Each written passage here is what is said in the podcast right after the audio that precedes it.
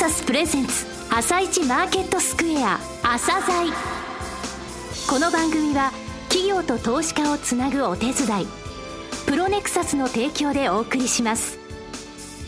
皆さんおはようございます。アシスタントの吉田直です。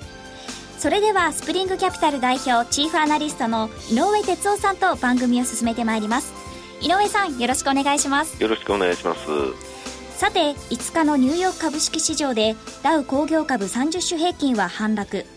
前の日に比べ139ドル81セント安の16,429ドル47セントで終了しています。またナスダック総合指数も反落。31.053ポイント安の4352.835で終了しています。7月の米サプライマネジメント協会非製造業景況指数と6月の米製造業受注がともに予想を上回って上昇したものの、ウクライナ情勢への警戒感からか、投資家はリスクを避ける動きが強まりました。井上さん、はい、このところ米国株が難聴な動きを見せていますが、どうご覧になっていますか？そうですね、あのずいぶんテクニカル的に押したなという印象はあるんですけど、あんまりあの不安視していないんですよね。なるほど。あのアメリカとヨーロッパ、この金融機関にですね信用不安みたいなものが流れる時期、えこういう時ってちょっと大きくあのリスクオフの動きになりますよと、えそれがなければ基本的に今現在その株価の上昇トレンドというものは変わることはないというのを、えここ数年繰り返して申し上げてきましたけれども、え今回のポルトガルの銀行の話にしましても、え救済、え措置というのは取られますし、えそれからあの連鎖がないということですね、えそう考えますと今はアメリカの方も少しあの利食いが入ってはいましいます。いう状況だなと思います。テクニカルのところ後半で詳しく、えー、申し上げますので。はい、後半もよろしくお願いします。続いては、朝鮮今日の一社です。朝鮮今日の一社。本日は証券コード9758東証ジャスダックスタンダードに上場されているジャパンシステムさんにお越しいただきました。お話しいただきますのは、代表取締役社長の坂口正弘様です。本日はよろしくお願いします。よろしくお願いします。えー、昨年7月下旬にご出演いただきましたので、ちょうど1年ぶり、えー、ぐらいのご出演ですね。えー、この1年間、大きく株価を上昇させるような、えー、業務提携のニュースもございました。えー、御社の歴史という点ではですね、2002年の、えー、年末、はいには情報通信という業種には19社しかいなかったんですよと、その際のに、えー、上場していた一社さんですよというふうなご紹介いたしましたが、はい、遠隔と、えー、事業をですね、えー、簡単にお話しいただけますでしょうか。はい。本年の6月をもちまして、創立45周年を迎えさせていただいております。はいまあ、これまで、あの、いろいろな方々に、えー、ご支援を賜り、株主様及びお取引先様はじめ、いろんな方々からのご指導、ご支援に対しまして、はい、えー、感謝を申し上げますとともに、厚く御礼申し上げたいと。まあ、もともとこの会社45年前というのは、やっぱりベンチャーで起こってきまして、まあ、ソフトウェアハウス的な形、それからこう SI としての、その、いわゆる多重下請け構造の世界での、まあ、IT サービスの展開という、はい、えー、時代をずっと経てまいりました。えー、ちょうど5年前ですかね、40期の時に私が現ポジションに、はい、あの、お仕事として使わせていただいたわけなんですけど、はい、えー、その時に私が思ったのは、まあ、SIR としての活動は続けていきますけど、これからもうちょっとこの会社のいいところを前に出せるような事業というのに取り組んでいきたいと。いうふうな形で進めてまいって、まあ、ファーストという弊社の、いわゆる行政支援システムと申しますか、はい、えー、そのパッケージへの、えー、まあ、さらなる投資を行って、えー、開発をして、えー、もともと市場に対して、えー、それを広範囲にビジネスという形で展開させていただきたいと。それからあとセキュリティにも着目しまして、はい、たまたまチャンスがございまして、えー、セキュリティの IC カードをベースにした認証できる、えー、仕組みということでアルカコラビスというのをお持ちになっている会社さんを私たちの会社さんに来ていただけたと。いうふうな形で展開してまいりました、はい、あの昨年お越しいただいた時このファーストこれが人口50万人以下の、えー、全国の自治体、はい、えー、1800あるんですが、そのうち800団体がターゲットですというお話でした。はい、えー、御社の場合、えー、公の会計ですね、公会計を熟知したものを、えー、積極的に採用されてきて、はい、非常に信頼感のある、えー、またコンサル力の強い会社として、えー、全国の自治体さんの中で有名ですというお話を差し上げて、今もう一つ言われたのがその認証システムというところですね。えー、リスナーの皆様も、えー、お聞きになりたいと思っているニュースがございます。今年の5月に、えー、大きなニュースが出ました。えー、同じく上場会社であります電産さんとの業務提携なんですが、こちらについてお話しいただけますでしょうか？はい。今年の初めに会社が向かうべき方針ということで、これまで協業という形で、はい、えー、社員、関係者の方々にお話ししてまいったわけですけど、もうちょっと、こう、言葉が、その、形になるっていうんですかね。はい、保管型協業という言葉を作り出してしまったといいますか。はい、えー、お互いの商品を売り合うんじゃなくて、はい、お互いの商品の中に、それぞれの会社が持っている、こう、優位なこうソリューションですか。はい。そのを、それぞれの商品の中に埋め込んでしまうと。うん、OEM のようなことですね。まあ、はい、そういう形になって、それでお互いにやりましょうというふうなことを考えてたところに、天さん様から、えー、そういうようなお話を頂戴しまして、やってみましょうと。いう方向でお互いにこう信頼関係を構築して、はい、えー、ぜひ前向きにと。いうような形になりました。えー、この世界ではその、まあ、ライバルっていうとあれですけれどもね、はい、あの、御社がファースト、えー、電産さんはリームスでしたっけ、はい、えー、こちらの中に、えー、御社はその OEM で入れていくということですね。はい、えー、強いところ同士がその、えー、補完し合ってさらに強くなるという、えー、イメージなんですけれども、はい、えー、両社さんともにその、えー、地方の公共団体の導入実績、えー、歴史というものがありますので、はい、えー、本当にあのこの事業提携っていうのは両方にとっていいことだというので株価が反応したということですね。まあ、先ほどあのいわゆるバッティングというお話あったんですけど、はい、よく調べてみると、それ大きなあの競合みたいなのがなかったというのも、なるほど。すでにもう住み分けではないですけども、それぞれの納入先というのはしっかりあった上で、ということなんですね。はいはい、そこをそれぞれの補完する形で、その強みをもっと強くした両方のその、えいいところ通りの、えー、システムなソフトの形にしてお加えすることで、はい、逆に言えばその、その2社以外のところは入ってこれなくなるわけですよね。そういう強さっていうのが今回の背景にあると、そうですね。ですね。えー、もう一つですね、特権 ID 管理ソリューション。はいというですね、えー、ビジネスがあるのですが、こちらについてお話しいただけますでしょうか？これも、あの、はい、中身って言いますかね、要素技術といたしましては、アルカクラビスというのを活用していると。はい、ただし、あの、金融業界社、特に、あの、銀行さんの方で、まあ、システムではどこの会社さんもそうですけど、特権を使える方がいらっしゃると。はい。で、この特権を保持されている方が、一体、いつどのようなファイルにアクセスされたというのの履歴管理が、まあ昔はあったらしいんですけど、そのうちあまりにも特権を使える人が増えたのかどうかわかりませんけど、管理できなくなってると。えー、それをきちっと管理しましょうと。でそれをお助けするのに、我が社のアルカコラビスを活用していただいて、はい、で、これを貸し出して、それでちゃんと、はい。で、うん、そ何々さんに、えー、このカードを貸し出しました。この人は、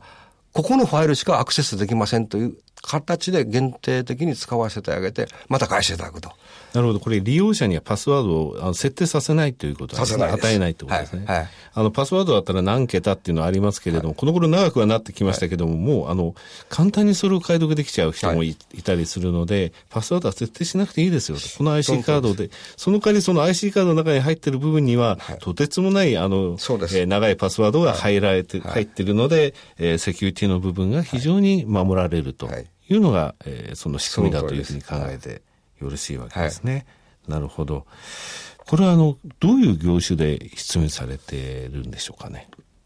とりあえず、たまたま、あの、これもラッキーと言いますか、はい、あの、金融庁さんの方から、はい、まあ、いわゆる地方銀行さんの方に、はい、えー、その辺の管理はどうなってるというふうなご通達があったと。はいえー、大行な仕組みでお金をこう予算取りしてやるというのは時間的に間に合わないと。はい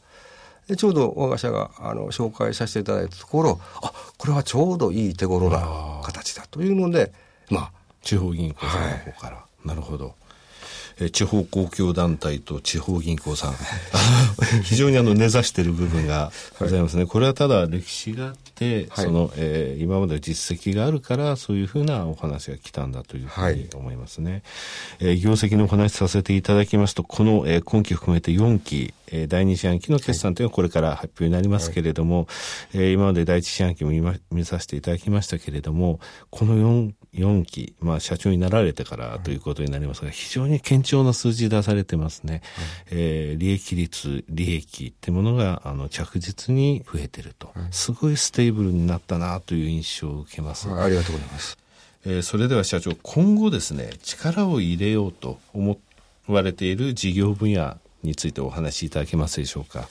えっと、先ほどの事業体のお話しさせていただきまして、公共事業体、はい、それからあのいわゆるエンタープライズ事業体と、はい、もう一つシステム基盤事業体というのがございました。ここに少しフォーカスを当ててみようと。はい、でむしろ今まで私たちはアプリケーション開発、システム開発で、えー、長年蓄積させていただきました知識がございます。はい、これをベースにしてシステム基盤に挑んでみようと。はい、で中身は何でしょうかと。いわゆる今流行りの BI の世界とか、はい、あるいは大型ストレージって言いますか、ビッグデータ向けの世界とか、はいうん、あるいはもう一つはこう VDI、新クライアントの世界。こういうような世界でのこうシステム構築。はい、要はソフトウェアが考えるシステムというふうなところら辺であのビジネスをもっと伸ばしていて、はい、いいこう特色味を出せるような形でビジネスを展開したいと。なるほど。これは提案するということですね。そうです。ソフトウェア屋がというふうに言われましたが、はい、あのシステム構築っていうものは、はい、まあ、ずっとやられてきたわけですから、はい、こうされたらどうですかっていうところを、はい、えー、こういったところで提案型のビジネスに、ね。えー、展開していく。ハードウェアサイドの長い人間が。はい、はいえー、最後になりましたがリスナーに向けて一言お願いできますでしょうか？はい、えー、最近私の方では社員に向かってよく言う言葉がございます。はい、考えることをやめるなと。はい、とにかく目標を達成するために何を今すべきかと。いうことを常日頃ずっと考え続けてくださいと。これが会社の成長の源泉になりますと。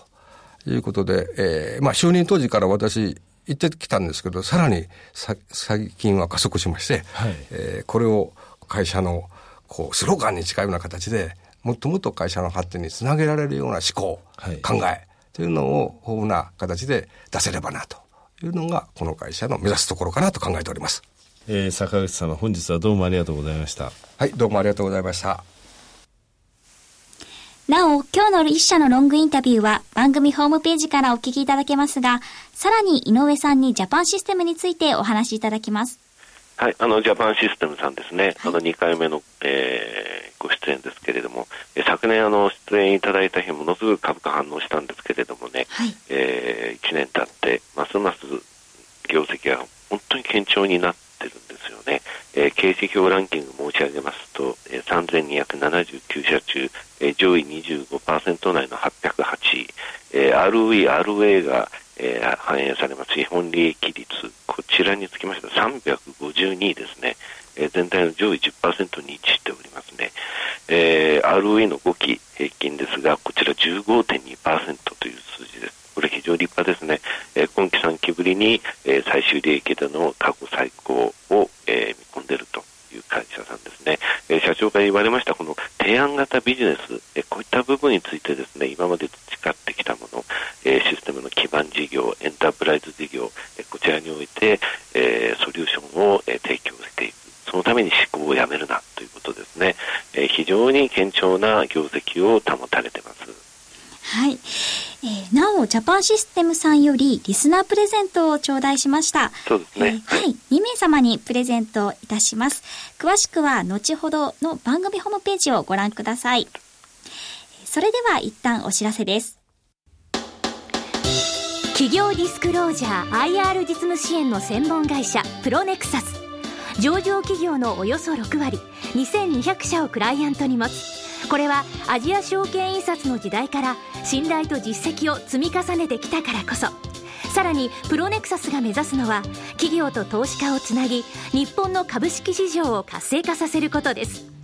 プロネクサス私たちは個人投資家の皆さんを応援します。井上哲夫。今日のストラテジーそれでは井上さん、後半もよろしくお願いします。はい、よろしくお願いします。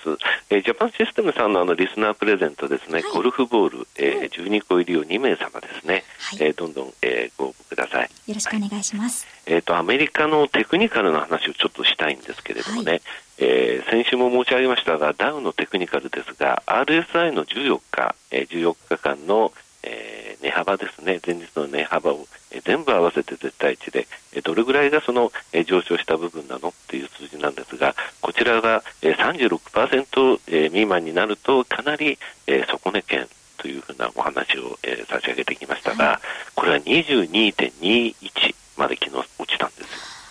でこれ30割れてるんですね、はい、で30割れてる期間っていうのは今年これ2回目なんですよ。えー、1月の24日にやっぱりあったんですが、えー、2月の6日まで続いたんですけれどもね、これ1万5879ドル、1万5879ドルで、えー、突入して、えー、一時1万5400ドルちょっと割れる場面あったんですが、えー、結局2月の13日には1万6000ドル脱会して、2月の末には1万6321ドルで引けてるんですね。えー、サインが出たところから500ドル、えー、そこからは、えー、1000ドルですね、上昇していると。でこれ2013年につきましても、えー、2回あったんですね。え、直近の、え、直近といいますか、2013年の、えー、10月が、え、今から言うと 2, 2番目の、え、サインだったんですけれども、え、そちらの方でもやはり、えー、800ドルぐらい上がっていると。え、それからこういうサインなんですが、2012年に、えー、4回、えー、1日だけという日もありました。え、その他2011年は2回、2010年は4回と言いますと、えー、今回のこの22.21というこの36割れですね、はい、の期間というのは実は1年に2回か3回ぐらいしかない、えー、そういう底値のサインなんですよということなんですね。そして25日移動平均ですが、ちょうど3%のマイナス乖離のところまで来ました。はい、この3%のマイナス乖離っていうのも、えー、これ実は2013年2回、えー、2012年も2回、2011年は5回あったんですけどもね、米国の、えー、財政協議の話がありましたので、で2010年、えー、欧州の財政危機の話が吹き荒れた時も4回、はい、大体それぐらいしかない、はい、えー、そういうあの底値圏を教えるところなんですね。で日本の方ですけれども、えー、相対的な、えー、強さというものを、えー、先週も申し上げましたが、はい、25日移動平均、昨日マイナスになったんですが、まあ、割り込んだって言って、ずいぶんマーケットの中で騒がれてましたけれども、えー、それほど気にしてません。えー、GPIF の改革とかですね、えー、NISA の枠の拡大、こういう日銀が今、えー、あまり、目立った行動を取らないときに政府主導の動きがあるということを、えー、青目、黒目含めてですね、外国人投資家ずいぶんと気にして質問が来てるですよね。はい、えー、決算随分出てきました。はい、えー、主力どころは出ましたけど、自動車は非常にいいですね。あと電気もですね、はい、結構検討してるなという印象。主力株、大型株の、えー、そういう決算に、えー、パナソニック、ソニーもそうでしたけども、反応しているという試合ですね、えー、それほど心配してないというふうに、えー、お考えください。はい。井上さん、ありがとうございました。また来週もよろしくお願いします。えこの後は東京市場の寄り付きです。